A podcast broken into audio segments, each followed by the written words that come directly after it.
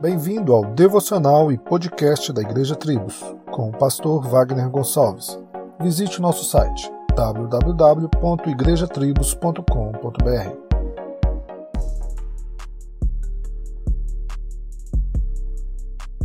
Quando a gente pensa sobre o tamanho da obra realizada por Cristo na cruz, morrendo em nosso lugar, pagando uma dívida que não tínhamos como pagar e, consequentemente, desta grande obra obtermos a vida eterna, ou seja, um presente maravilhoso de Deus, a única conclusão que podemos chegar é que devemos ser satisfeitos no Senhor sempre. Agora, será que a eternidade em Cristo, onde claramente a Bíblia diz que não teremos dor, fome, miséria, injustiça, mas somente as bênçãos de estar diante do Senhor são suficientes para não aceitarmos as dificuldades e aparentes derrotas neste mundo mal? Oramos pedindo a Deus cura, prosperidade, sucesso e vitória, mas isso deveria ser secundário em nossas vidas, uma vez que nada neste mundo é maior que a salvação já obtida por meio de Jesus Cristo. Afinal, obter curas, prosperidade, vitória e ser lançado no inferno não tem vantagem. Portanto,